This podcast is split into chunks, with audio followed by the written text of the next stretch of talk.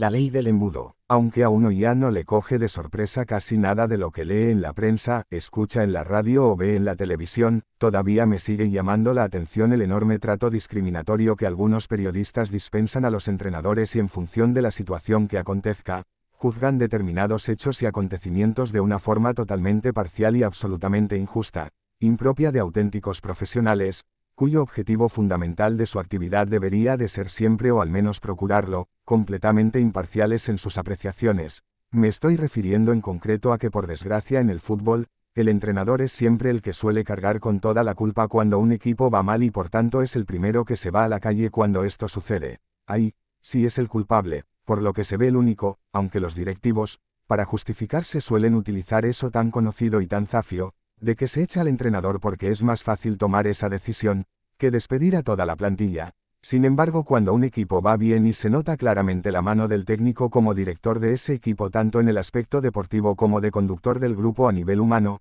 esos mismos periodistas que cuando aparecen los resultados negativos persiguen con saña al técnico y lo acusan de todos los males, no quieren reconocer cuando el trabajo del entrenador es realmente positivo, el mérito que éste tiene y se escudan en que son los jugadores solamente los que merecen el reconocimiento por los triunfos conseguidos. ¿En qué quedamos? Si un entrenador no interviene en los aciertos porque la clave está en tener buenos jugadores y a ellos se les debe todo lo bueno que ocurra sobre un terreno de juego, cuando esos mismos jugadores lo hacen rematadamente mal, ¿por qué ahora si es culpa del entrenador? Es la ley del embudo, que algunos utilizan en función de lo que les interesa en cada momento y por lo que se ve, ese embudo se lo colocan en la cabeza de tal forma que les tapa los ojos y realmente no ven la realidad de las cosas o no quieren verla, que para el caso da igual.